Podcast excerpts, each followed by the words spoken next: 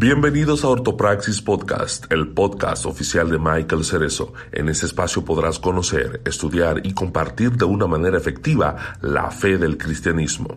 Nos enfocaremos no solo en la ortodoxia de las escrituras, sino también en la praxis de ella en nuestro día a día. Saludos y bienvenidos a un nuevo episodio de Redefiniendo Podcast, Ortopraxis Podcast, Corazones Pródigos y Iglesia Podcast. Hoy vamos a estar hablando un poco acerca de lo que estuvo ocurriendo el pasado lunes, específicamente en Puerto Rico, donde la iglesia o un sector de la iglesia eh, convocó una manifestación o una marcha eh, obviamente la invitación fue una invitación abierta, no fue solamente a la iglesia, eh, pero eh, pudiésemos decir que fue representada ¿no? por la iglesia esta manifestación o esta marcha, si se pudiese llamar de alguna manera, en, el Capitolio este, y en la fortaleza en contra de la vacunación obligatoria si ese tema te parece interesante, yo te invito a, quedarte con nosotros hasta el final y eh, compartir tus opiniones y o preguntas para que de esa manera pues al final tengamos un espacio para compartir contigo. Y si no te parece interesante, quédate como quieras. Claro que sí. y ahí ustedes lo oyeron. Ese es Alberto Alvarado de Redefiniendo Podcast. También anda, anda conmigo Jan García de Corazones Pródigos. Y eh, Wilfredo Alexis de Iglesia. ¿Cómo están, muchachos? No todos a la vez, por favor. Sí, por favor. Todo bien, todo bien, gracias a Dios. Qué energía, ya. Tú te acabas de levantar. Eh? Mano, literalmente yo llegué de la cita y estuve durmiendo toda la tarde. estoy aquí todavía un poquito groggy. Estoy en como que. ¿Cómo se hizo? Con morra. Eso, eso, eso, tienes que explicarlo porque hay gente que no sabe lo que significa eso. Ay, te llaman con su borinqueño. Este, no sé, no sé cómo se explica eso. Cuando estás, cuando estás acabado de levantar, que todavía no, no te sientes que estás despierto, te sientes que estás dormido todavía. Algo así, más o menos, para los que no entienden. Este Wilfredo, ¿tiene más, más energía o qué es la que Claro, claro, claro. Nada, este, estoy, estoy, lo más contento como siempre de estar aquí y apoyando también el tema. Eh, Así que para mí es una bendición siempre estar compartiendo eh, eh, cada tema que, se trae, porque pues, aunque nosotros estamos aquí eh, promoviendo el que la gente aprenda y también estudie con más profundidad estos temas, nosotros también aprendemos unos de otros mientras desarrollamos estos temas. así que el, el, punto es que crezcamos juntos, no solo nosotros, sino ¿verdad? en conjunto con ustedes que nos están escuchando en este momento. Thank you, thank you, muchachos. Qué bueno tenerlos de nuevo. Este, el lunes no, no pudimos conectarnos, pero ya este próximo lunes eh, voy a comprometer a todos ustedes y a los que nos están viendo, a nuestros oyentes también, a los que nos están escuchando, vamos a estar hablando acerca del tema más esperado, la paternidad espiritual y con eso lo digo todo. Pero hoy eh, bueno, vamos a comenzar diciendo, o más bien me gustaría comenzar preguntándoles a ustedes, ¿qué creen o cómo vieron el hecho de que la iglesia convocara una manifestación o una marcha en contra de, la vacunación obligatoria? ¿Qué ustedes creen acerca de eso? Oh, yo quiero opinar, yo voy a hacer del arranque, pero creo que yo soy el que tenga opinión más diferente aquí. Pero Vamos a ver. Para mí, no fue la iglesia quien convocó la, marcha. Ok. Para mí fue una sin fin de lucro que habla como si fuera la iglesia. Mm, ya, eh, Quizás personas que no están en Puerto Rico no vayan a entender, pero este, para mí fue una institución que trabaja al lado de la iglesia, ¿verdad? Como un ministerio que, que da soporte y, que y ayuda a la iglesia con su mensaje, pero no fue la iglesia per se quien convocó, aunque todos somos la iglesia.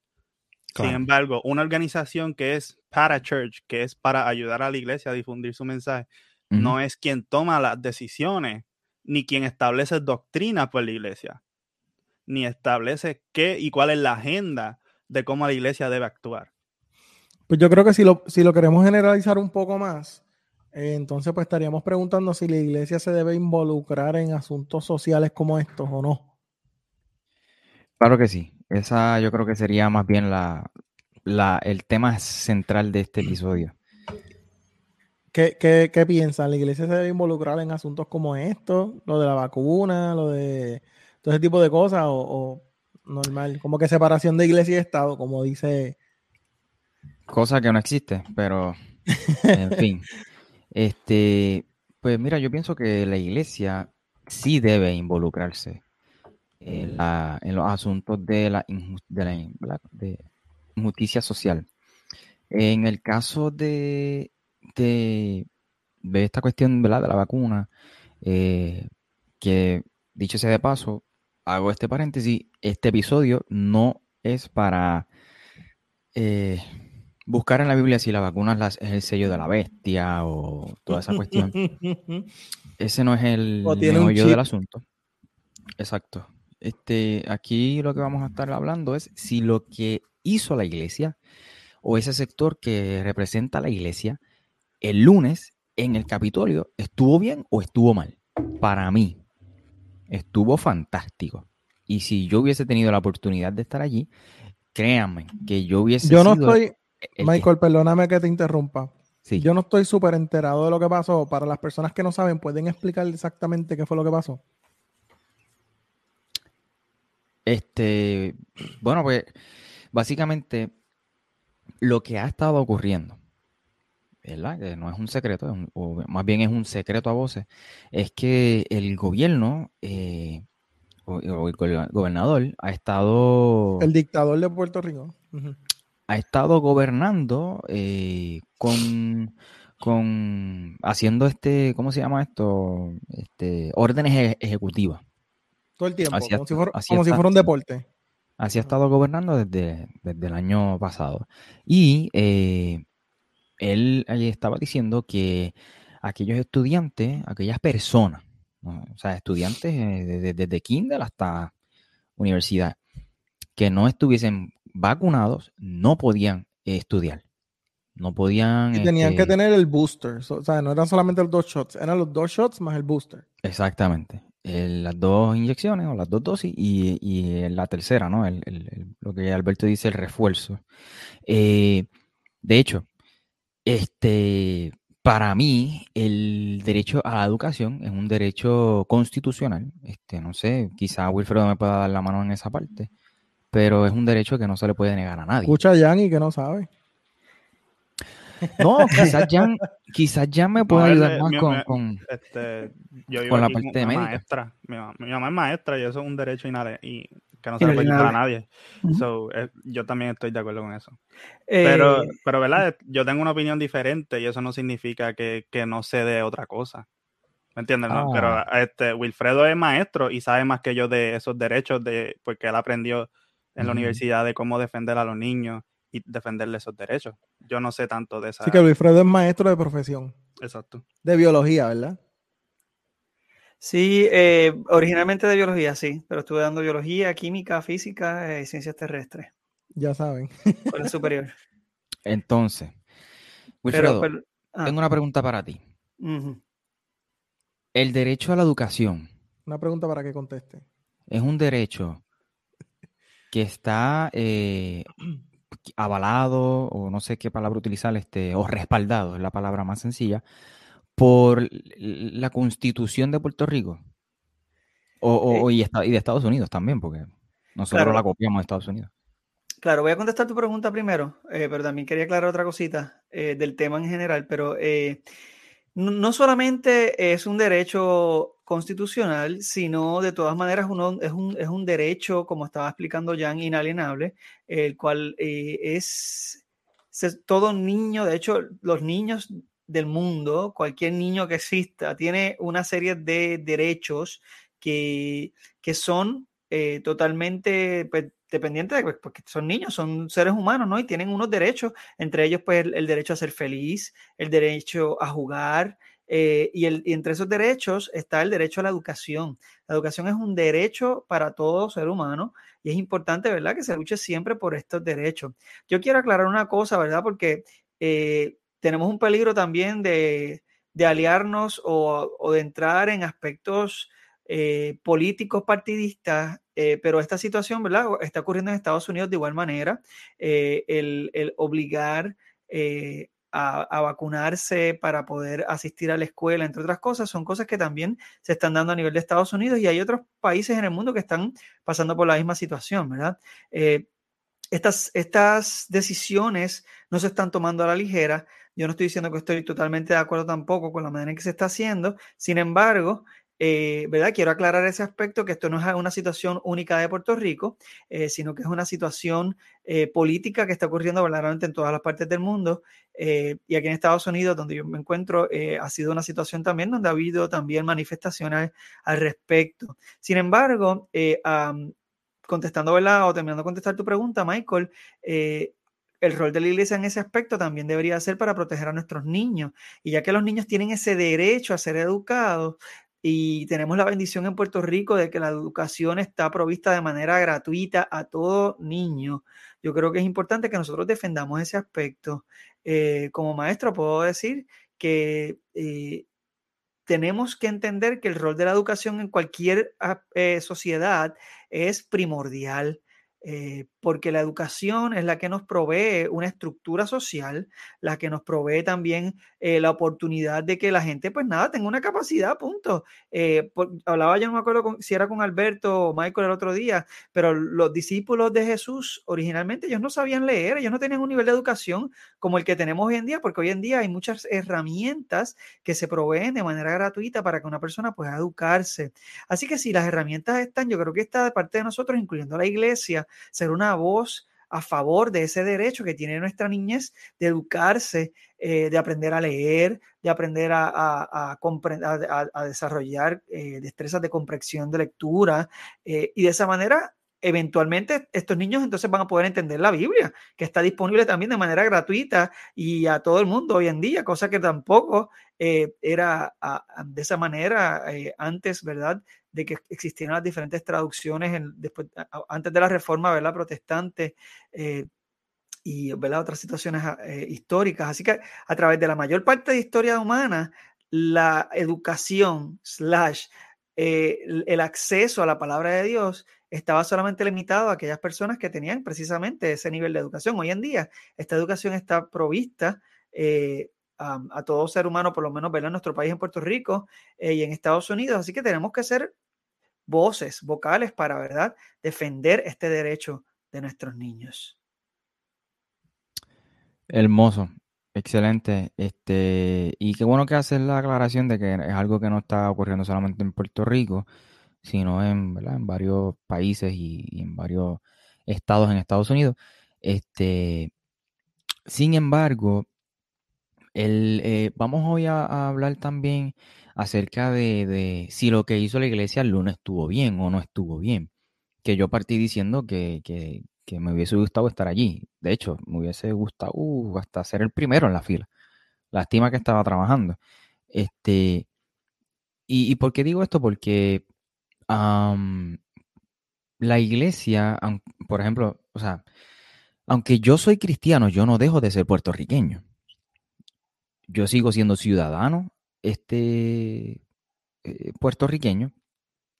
Y lo que ocurre en Puerto Rico, lo que ocurre en el gobierno de Puerto Rico, me afecta a mí. Afecta a los que son cristianos y afectan a los que no son cristianos. Por lo tanto, el hecho de que yo sea cristiano, que yo sea parte de la iglesia, eh, significa que, que, que, yo, no, yo no puedo negar mi cultura, ¿me entiendes? Yo tengo que, que salir a la calle. Además de que nosotros nos damos en el pecho de que somos protestantes. Pero como dice Redimido en una de sus canciones, somos los protestantes que no protestan.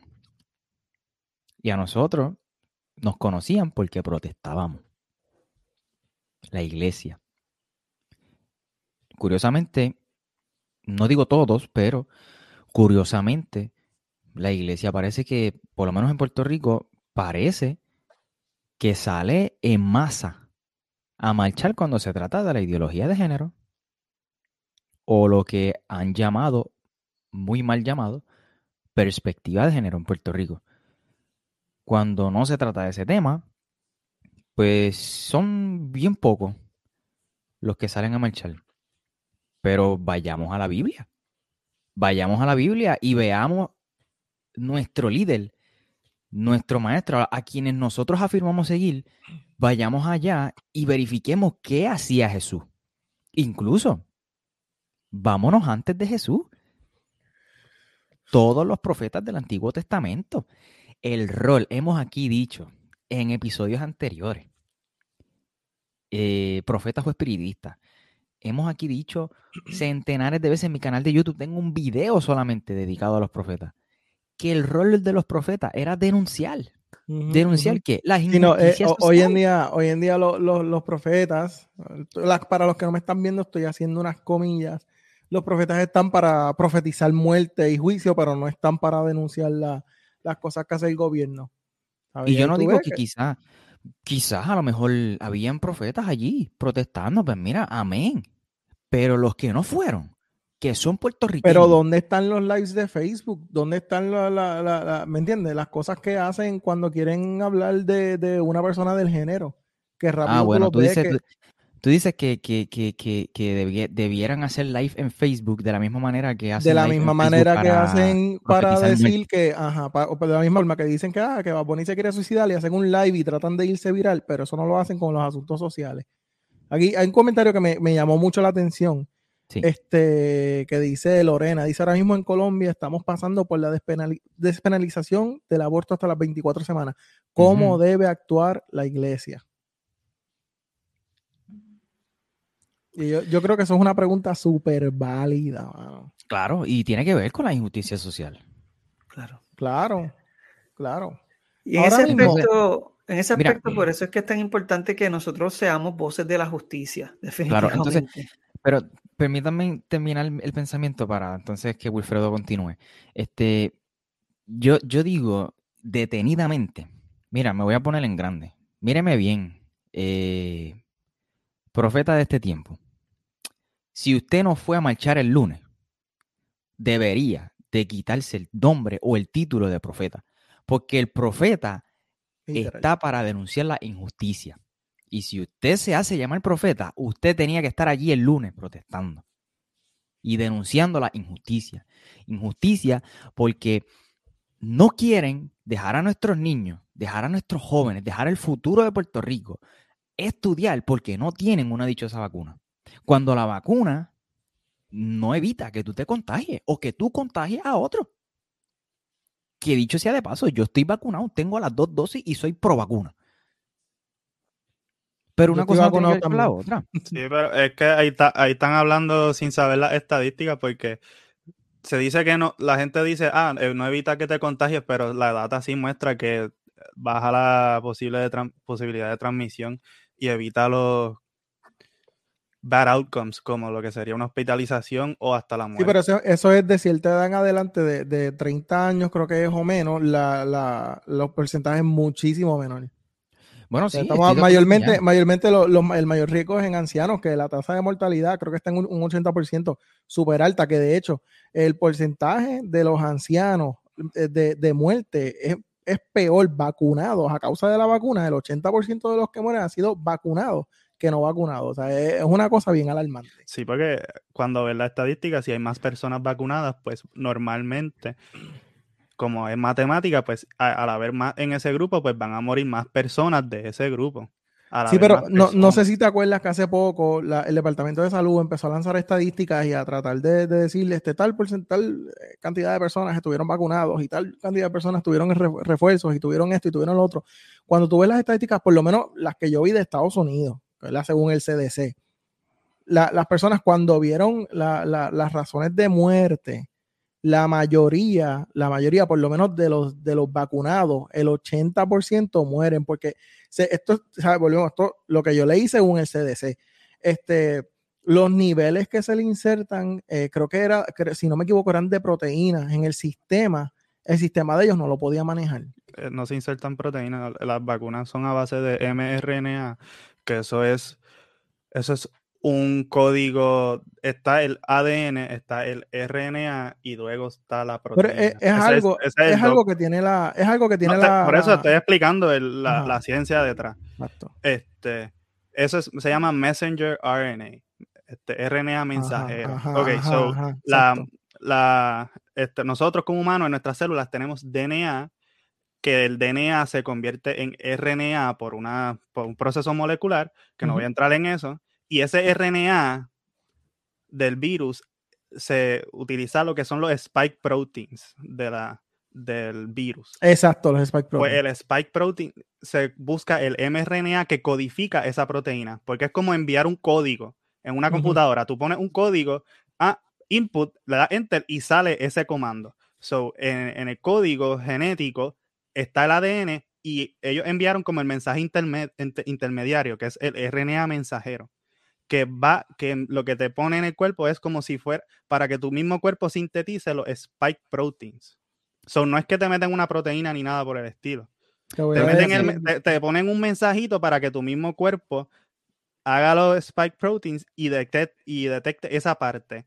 Al tu cuerpo ya saber la estructura de esas proteínas, cuando si te infectas, pues ya tu cuerpo sabe, ah, esto yo lo vi ya, esta parte, este spike protein ya yo lo he visto. Ya tiene la defensa, ya, ya, ya fue entrenado para poder pelear en contra de, porque ya lo vio, ya entrenó en contra de eso. Pero fíjate, aquí no estamos cuestionando la, veracidad este, de la vacuna.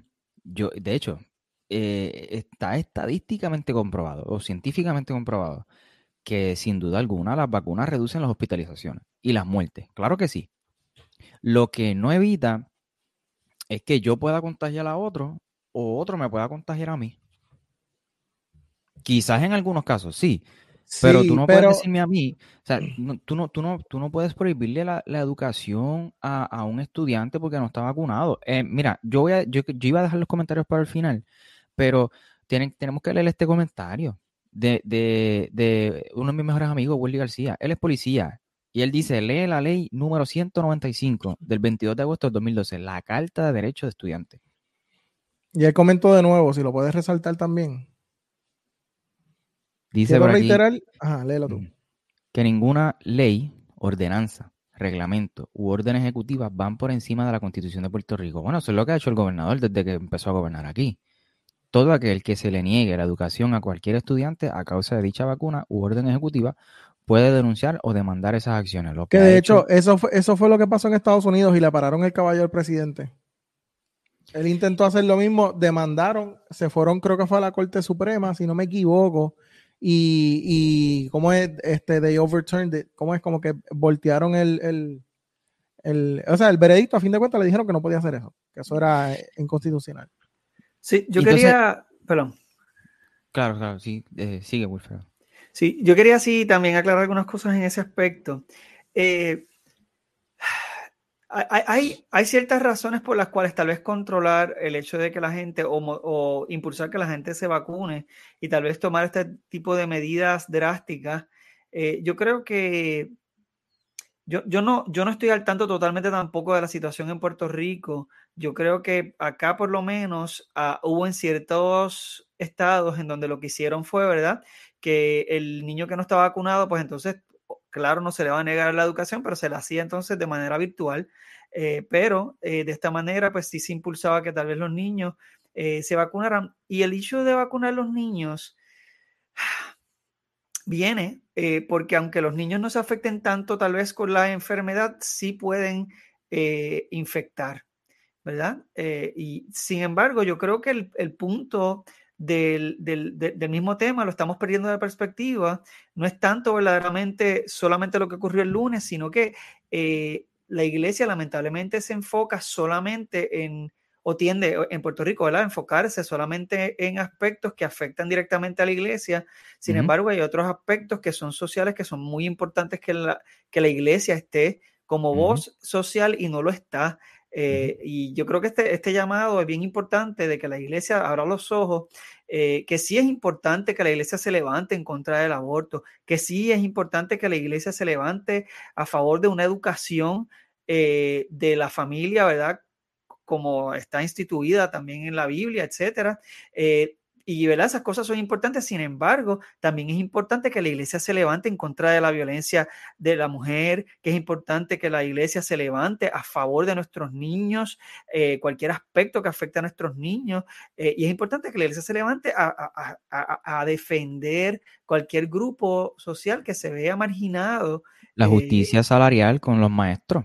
Definitivamente, y eso, eso es bien triste. Aquí hay mucha gente que no está enterada y volvemos a lo mismo. El problema es que se politizan, eh, pero estoy hablando de, de partidismo, ¿no? sé hay mucho partidismo en cuanto a estos temas y hay que, hay que borrar los partidos en este aspecto. Eh, no importa quién se pare ahí, nosotros llevamos, como maestro lo digo, tantos y tantos años en donde no ha habido un mínimo aumento para los maestros. Sin embargo, nosotros somos de la la gente siempre me decía, no, pero ustedes tienen eh, vacaciones, eh, dos meses de vacaciones en, verano y uno en las navidades. Y, y tú dices, bueno, pero honestamente, para ser un buen maestro, yo tengo que llevarme trabajo para mi casa, casi todas las noches amanecerme para hacer un buen trabajo, para preparar mis clases, para corregir. Eh, y otra cosa es que, por ejemplo, yo tengo maestría y como maestro con maestría, mi salario lo que, lo que aumentaba eran 25 dólares por tener una maestría al mes. Eh, yo no sé si esto parece justo, pero entonces a, eso voy, ¿no? O sea, ¿dónde está la iglesia precisamente para, para promover y para defender este tipo de aspectos que es sumamente injusto cuando comenzamos mencionando que la educación es una de las bases más importantes de la sociedad, incluyendo la salud, ¿verdad? La salud, la educación son aspectos de lo más importante de la sociedad y la seguridad. Así que, pues, ¿verdad? Y son aspectos que nuestros niños son derechos. O sea, nuestros niños merecen eso sencillamente porque es inalienablemente para cualquier ser humano.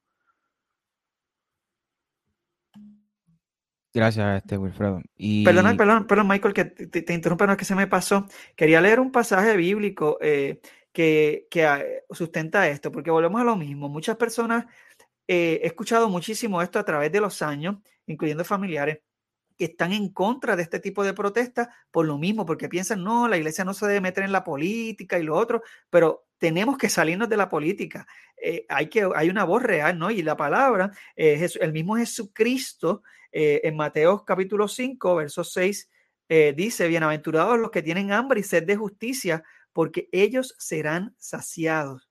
O sea que nosotros tenemos que debemos tener esa hambre y sed de justicia. Tenemos, e, eso, eso es mucho mayor que sencillamente tener una, un sentido de justicia, hambre y sed. Hambre y sed. Eso implica que nosotros no debemos, que debe ser tan natural el buscar justicia como el nosotros comer y, y tomar algo. O sea, es importante que nosotros seamos una voz de justicia en la sociedad. Perdón, ahora sí. Hermoso hermoso para todos aquellos que afirmamos ser parte de la iglesia o afirmamos ser este, este, este, tema de la vacuna a mí me, molesta, tengo que ser honesto. y yo estoy vacunado, que conste. Sí, y, yo traigo lo de la vacuna por lo de la marcha del lunes, pero la realidad es que antes de la marcha del lunes estuvieron marchando los, los maestros por justicia salarial. Y asimismo muchas otras injusticias. Entonces, no, ¿qué tenemos que hacer nosotros como iglesia? Tenemos que salir a marchar. cuál, es, nuestra posición? ¿Qué hizo Jesús? Eh, Marcos capítulo 5. Yo no lo voy a leer completo, pero, pero eh, en resumen, Jesús entra a una, a una provincia, a una región de, Roma. Y se topa con, con este chamaquito que estaba poseído por un demonio. Pero este chamaquito, dice el texto, eh, dice Marcos capítulo 5, eh, verso 2. Cuando Jesús bajó de la barca, un hombre poseído por un espíritu maligno salió de entre las tumbas a su encuentro. Este hombre vivía en las cuevas y nadie podía sujetarlo, ni siquiera con cadena Siempre que lo ataban las cadenas y grilletes, lo cual hacían a menudo, él rompía las cadenas eh, de sus muñecas y destrozaba los grilletes. No había nadie con suficiente fuerza para someterlo. Día y noche. Verso 5. Vagaba entre las cuevas donde enterraban a los muertos y por las colinas aullando, cortándose con piedras afiladas. Cuando Jesús todavía estaba a cierta distancia, el hombre lo vio, corrió a su encuentro y se inclinó delante de él, dando un grito. ¿Por qué te entrometes conmigo, Jesús, Hijo del Altísimo? En el nombre de Dios te suplico que no me tortures, pues Jesús ya le había dicho al espíritu, sal de este hombre, espíritu maligno. Entonces Jesús le preguntó, oye, ¿cómo tú te llamas? Yo me llamo Legión porque somos muchos los que estamos dentro de este hombre. Entonces los espíritus malignos le suplicaron una y otra vez que no lo enviara a un lugar lejano. Entonces ahí habían unos cuantos cerdos y le piden permiso para ver si podía meterse a los cerdos. Jesús le da la autorización y le dice el texto que los cerdos se tiraron por un barranco, etc. Yo no voy a negar aquí el aspecto espiritual. No niego que Jesús hizo un exorcismo, libertó a este muchacho. Hubo un milagro. No voy a negar esa parte. Pero entendiendo el contexto, los destinatarios del libro de Marco, la intención del libro de Marco, entendiendo que Jesús solamente habló dos veces con demonios. No era que Jesús se ponía a hacerle entrevista a los demonios, ni a preguntarle cómo tú te llamas y cuánto tiempo tú llevas ahí a, a, ponerles el micrófono. ¿Cómo para que hablen. Jesús solamente en Marco habló dos veces con demonios. La primera vez que Jesús habló con un demonio, ¿sabe, ¿sabe dónde fue? Saliendo del templo. Y la segunda vez, Marcos capítulo 5, en una región de Roma. Y eso tiene un significado. El primer endemoniado con el cual Jesús tiene una conversación representa a los judíos, sus primer enemigos. El segundo endemoniado, estando en una región de Roma, Gadara, representa al imperio romano, es decir, los dos principales enemigos de Jesús. El ejército romano, 6.000 soldados o algo parecido, se le llamaba legión. Por lo tanto, cuando este endemoniado dice su nombre, Marcos está enviando un mensaje.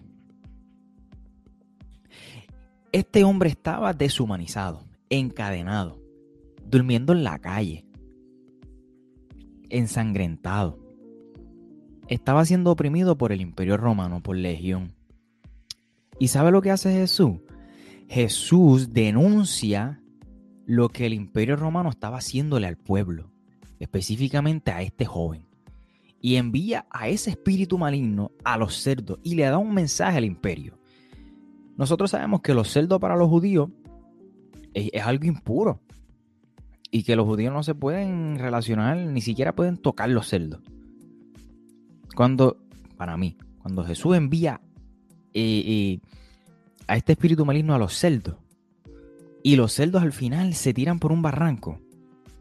Mano, Jesús le está diciendo a esta, gente, a este imperio, a este gobierno injusto que estaba oprimiendo al pueblo, ustedes no sirven, ustedes valen, ustedes valen menos que los celdos. A ese nivel. Claro está. Ya han compartido ahorita antes de, de irnos en vivo este, algo importante. Pero ¿Qué te quiero decir con esto? Mano, que si Jesús denunció la injusticia del imperio romano y yo afirmo ser seguidor de Jesús y yo afirmo ser cristiano, yo afirmo seguirlo a Él, yo tengo que hacer lo mismo con mi iglesia. Yo tengo que salir a marchar. No solamente cuando se trata de ideología de género, yo tengo que salir a marchar cuando, cuando se trate de injusticia social, justicia salarial para los maestros, para las personas eh, que están trabajando en, el ámbito este, médico, para la seguridad, o sea, los policías. Y también este, esta cuestión de las vacunas, que no, quieren dejar a los estudiantes regresar a sus clases porque no están vacunados. Eso es injusticia, gente. Y como el cuerpo tenemos que salir a la calle. Y como dice Wilfredo, esto no se trata de partido, de que el rojo, el azul, el amarillo, el verde, el rosita, el morado y mañana sale el marrón. Esto se trata de que como cuerpo tenemos que hacerle frente a las injusticias. Punto. Muchachos, ¿qué ustedes dicen?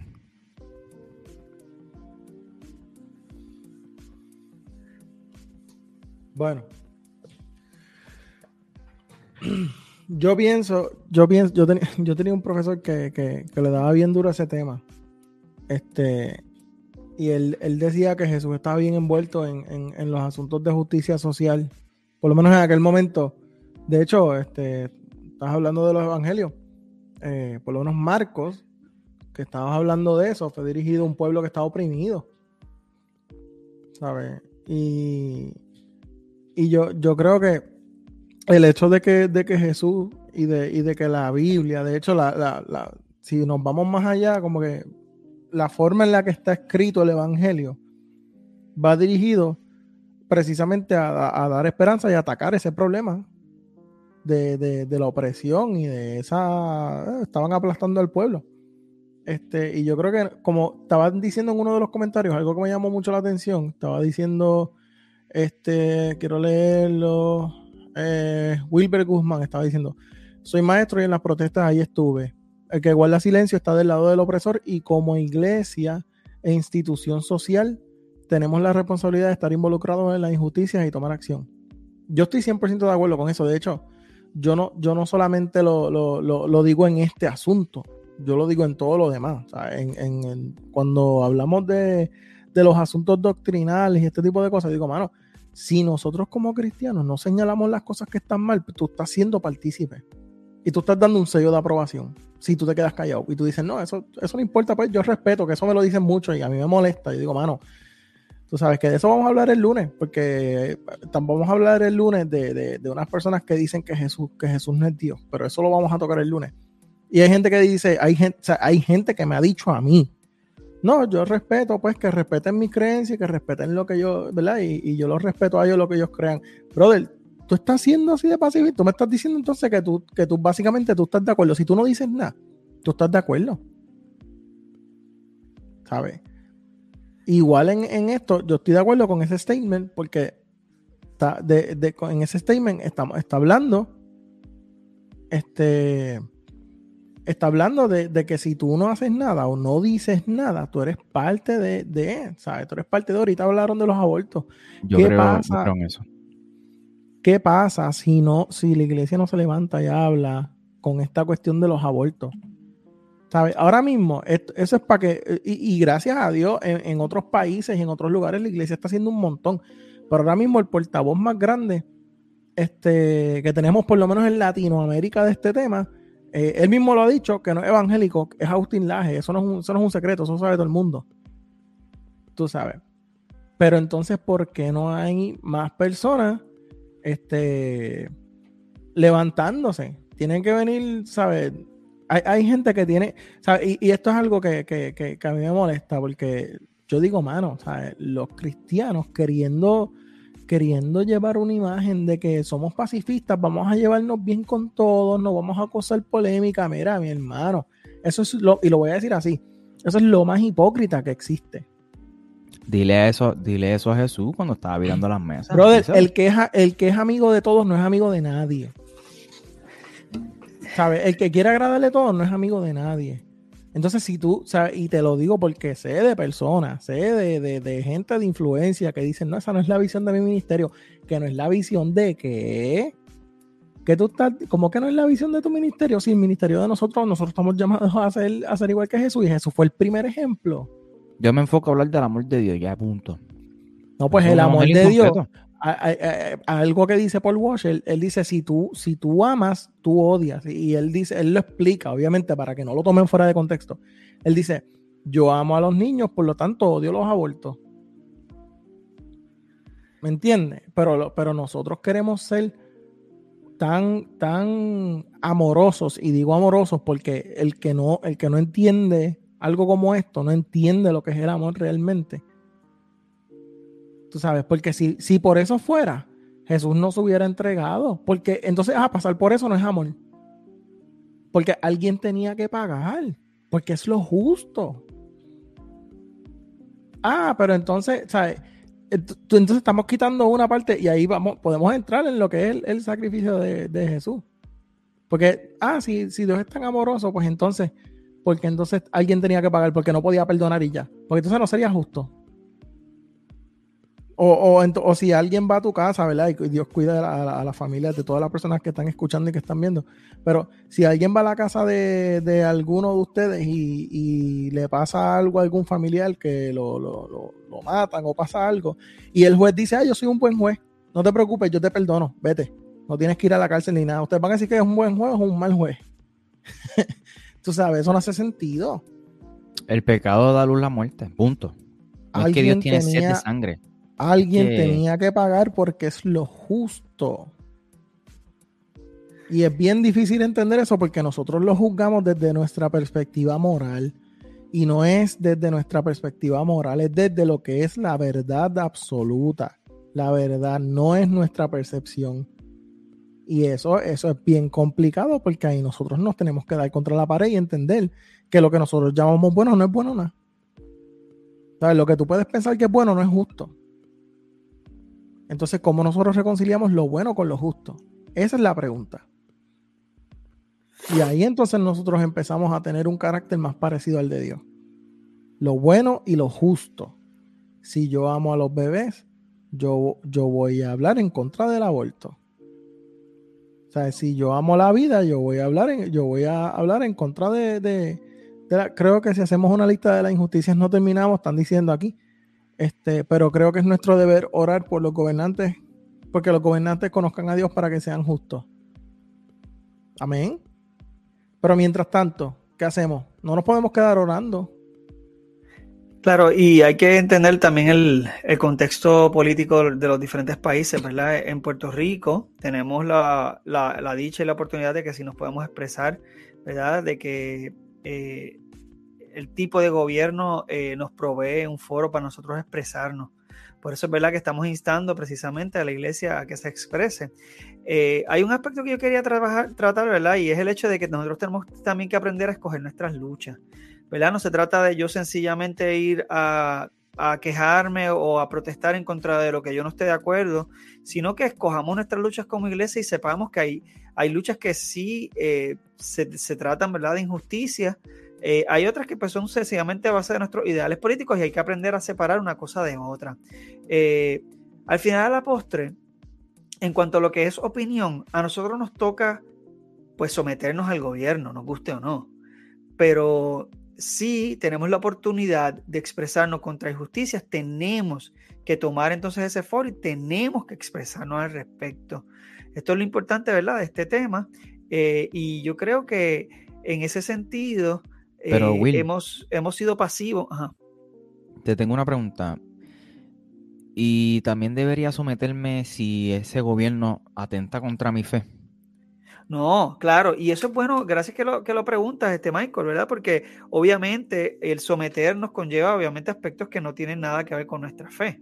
Eh, por eso es que eh, cuando lo menciono, ¿verdad? Lo que menciono es cuando se trata de opiniones políticas, ¿no? Sí, porque, porque por ejemplo, el, caso de, lo, de, lo, de la iglesia primitiva, eso fue una revelación en contra del gobierno. Estamos hablando de, de, otros tipos de gobierno en, en Sudamérica, que todos conocemos de qué estamos hablando que literalmente por tu, por tu hablarle tu feo, como que en contra del gobierno te, te, te matan, porque hayan habido asesinatos en China, en Rusia, están cazando a los cristianos. Y, un buen, un, buen, tal vez, justo incluso antes de que viniera este Cristo, ¿verdad? Hecho hombre, eh, eh, también estaba el ejemplo de, del libro de Daniel. Vimos a Daniel y vimos a Sadrach, Mesach y Abednego, ¿verdad? Que el, que el gobierno los obligaba a someterse a, idolatrar, ¿verdad? Eh, ciertas figuras y ellos pues no se doblegaron ante eso y esto es algo que, ¿verdad? Análogo, lo podemos ver al día de hoy, en lo cual no nos podemos someter en lo que va en contra, ¿verdad? De nuestras creencias y de nuestra fe.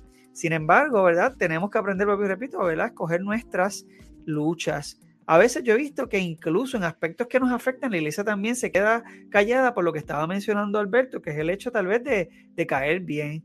Pero Mano, eso a mí me molesta tanto. hay, un aspecto, sí. Tengo que eh, decirlo. hay, un aspecto, pues, no sé, a, veces yo lo veo como que la iglesia está permitiendo que, que nos, nos tejan los labios y nos callen la boca, cuando la verdad ¿verdad? Cada vez la esconden y la esconden más y nosotros somos los portadores de esa verdad. Tenemos que ser entonces luz y tenemos que ser eh, abiertos a... Es una responsabilidad, es una responsabilidad. Es una responsabilidad. ¿Sabes? Si tú ves a alguien que se va a caer y tú sabes que el barranco está ahí, tú tienes que decirle, ah, eso no es mi problema, pues entonces no, no, no ama. Pues entonces, ¿qué estás haciendo? ¿Me entiendes? Yo no voy a dejar que la gente se muera porque sí. Y como estaban diciendo por ahí, el que se calla es, es este, el que se calla es cómplice. No sé si Jan tienes algo que decir al respecto. Pero si le dice está infringiendo su libertad, no te quiero hacer caso. te, voy, te voy a ignorar. que haga lo que quiera y quiere caer. Ah, bueno. Como quiera que sea. Entiendo lo que tú dices. como quiera que sea. Sí, como quiera que sea, yo cumplo con hacer la parte que me toca. Ahora, si, si tú hablas y las personas insisten en hacer lo que les da la gana, que sea contrario a Dios, o sea, como ya son otros 20, ¿verdad? Pero estamos hablando de que yo cumplí con la responsabilidad que yo tengo de decir las cosas como son. No, no puedes dejarlo ahí, pero la Biblia dice que hay que arrebatarlos del fuego. Eh, no, creo que en Judas, por ahí lo dice, que hay que arrebatarlo. En, Judas, Judas está hablando de defender el evangelio y gracias, porque eso es, eso cuando yo le digo a, cuando yo estoy diciéndole a alguien, mano, nosotros tenemos la responsabilidad y me dicen, no, nosotros vamos a predicar del amor, que si eso no es lo que nos toca, yo digo, papi, léete Judas. ¿A que te has leído toda la Biblia no te has leído Judas? ¿O te has leído Filipenses 4.13, la panadora espiritual?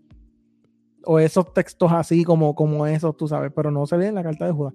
Que la carta de Judas en diferentes versiones lo, dice de diferentes formas, pero la Reina Valera, que es la que todo el mundo usa, la que todo el mundo dice que es de Dios, que es bajada del cielo, que ya hemos hablado otras veces que no es una traducción exacta, pero esa Biblia dice, yo les ruego que contiendan por el Evangelio.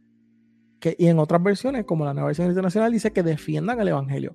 O sea, nosotros tenemos como responsabilidad defender el Evangelio y no lo hacemos. Porque entonces, cuando esas cosas pasan, los vemos como problemáticos o los tildamos de problemáticos. Ah, no me gusta lo. Pues mira, pues entonces, si no te gusta, pues entonces no, no, no sé, qué, no sé cuál, es lo que tú quieres entonces. ¿Te vas a dejar pasar por encima toda la vida? ¿Sabes? No vas a, no vas a, hablar por las cosas que tú crees. No vas a, a involucrarte en justicia social, en, eh, ¿sabes? Porque estamos hablando yo estoy por lo menos hablando ahora mismo de asuntos doctrinales o asuntos de la iglesia, que es lo que se refiere a la carta de Judas, pero eso lo podemos contextualizar a todas las áreas, ¿sabes? incluyendo esta. Tú sabes, y ya me voy a callar para que cierren. Yo creo que, hermano, yo creo que... Si, si sigo, me, me, pongo a dar vueltas en lo mismo, así que yo mejor paro porque es que es un tema que me... me... ¿Qué, ¿Qué hemos hablado hasta ahora, Will? No te escuchan, Will. Wilfredo, quítate el mute. quítate el mute. Gracias, gracias. Era... Él, le da, él le da, él le da, papi, él le da. Ey, ey, cuidado, cuidado. Respeta a tus mayores. a mis bien mayores, bien mayores. Ay, hermanito, te voy a dar un, unos, unos sobones cuando te vea, pero bien sabroso. Anyway, no, yo creo que uno, los aspectos importantes que podemos sacar de lo que hemos hablado hoy es que la iglesia no solamente debe envolverse en, en la defensa de la justicia, sino que tiene la responsabilidad verdaderamente de, de, de, proclamar la justicia y de buscar la justicia de la sociedad, de realmente eh, nosotros no estamos viviendo en un mundo limitante que estaba la iglesia primitiva, la iglesia de hoy tiene poder, tiene voz política, hay que usarla. O sea que si realmente tenemos la oportunidad de poder ir a protestar sin que nos maten, sin que nos, apresen, entre otras cosas, vamos a utilizar ese poder y esa voz política para defender lo que es justo. Y, es lo que hemos visto, ¿verdad? A través de los diferentes pasajes que compartimos, ya sea el de Marcos, que hablaba de, Legión, eh, y el pasaje, ¿verdad?, de Mateo, de la bienaventuranza, eh, y hemos visto, ¿verdad? También a, nivel de diferentes aspectos de la Biblia, cómo es tan importante que la iglesia se involucre en estas protestas que son para defender eh, la justicia no solamente para los niños, sino para los diferentes, eh, diferentes grupos marginados. y ojo, que estamos hablando de defender lo que es justo, lo que es bueno, lo que es bíblico y no, ¿verdad?, de defender cosas eh, que van en contra de nuestra fe. Eh, que no vamos a defender absolutamente nada de eso, que no eh, vamos a protestar por protestar, que no vamos a tratar de promover ideas políticas, que no vamos a tratar de defender a un gobernador porque me gusta más que el otro, es más lindo, el otro es más feo lo otro, sino que vamos a realmente tratar de ser voz, una voz eh, justa, siempre basada en las escrituras y que yo creo que, y es algo que quería mencionar antes de, de cerrar, es que también tenemos que asegurarnos de no sencillamente protestar, sino de proveer soluciones, de, de proveer alternativas, porque las medidas que usualmente se, se toman en el gobierno tienen también eh, alguna razón de ser y hay una problemática que hay que resolver y a veces es fácil quejarse, pero pues es importante que nos quejemos, que protestemos, pero que también seamos eh, portavoces de, de proveer soluciones, soluciones reales que se puedan eh, llevar a cabo y puedan defender eh, precisamente los derechos de los diferentes grupos de nuestra sociedad. Yo creo que con eso podemos ir cerrando. Ha sido amén a eso, amén a eso. Ha sido un tema interesante, diferente. sin duda alguna. Y y usen el don de lenguas ahí si, si están involucrándose con, con, gente de otros países que no entienden lo que ustedes están diciendo. Ahí entonces usen el don de lenguas, como se supone. Molestando. Ajá, este, Jan, si estás diciendo algo, estás muteado. No, estaba usando el don de lengua. bueno, bueno, bueno, este, gracias como siempre por acompañarnos hasta este punto. Esperemos que este, esta transmisión, este episodio este audio, si nos estás solamente escuchando, te inspire, te rete, eh, pero sobre todo que, que te mueva a, hacer iglesia. Y a pensar. La, iglesia. Como siempre decimos. Como siempre decimos. A pensar, a estudiar, a educarse, a leer, a aprender, ¿sabes? Si no te gusta leer audiolibros, pero mantén la mente circulando que le lleguemos a tener, llegamos a tener, o lleguemos a tener una fe razonable, una fe racional, que nosotros podamos este, ser intencionales, porque nosotros tenemos que ser intencionales, nosotros tenemos que saber lo que estamos haciendo. Eso viene de la educación. Así que. Claro. Y bueno, mi gente, eh, como dije, gracias por acompañarnos. Eh, Recuerden seguir a Alberto Alvarado PR en Instagram y Redefiniendo Podcast en todas las redes sociales, Instagram, Facebook, TikTok y ahora su canal de YouTube. También sigan a Corazones Pródigos en Instagram, Facebook y búsquenlo también en su canal de YouTube que pueden escuchar los episodios allí también. Eh, a Wilfredo Alexi lo puedes conseguir como Eglesia, Eglesia Podcast en Instagram y Facebook y busca también su canal de YouTube, E-o rayita, Iglesia Podcast eh, no, Iglesia, E-Iglesia, en YouTube. A mí, Michael J. Cerezo en Instagram y todas las redes y mi podcast Ortopraxi Podcast. Hasta la próxima. Nos vemos el lunes en otro episodio. En el próximo episodio. Chao. Si te gustó este episodio no olvides compartirlo con otras personas. Recuerda suscribirte y activar las notificaciones. Para estar al tanto del nuevo contenido busca a Michael en las redes sociales como arroba. Cerezo, donde también publica contenido a diario. Para preguntas, invitaciones y o colaboraciones puedes escribir a www.michaelcerezo.com. Bendiciones.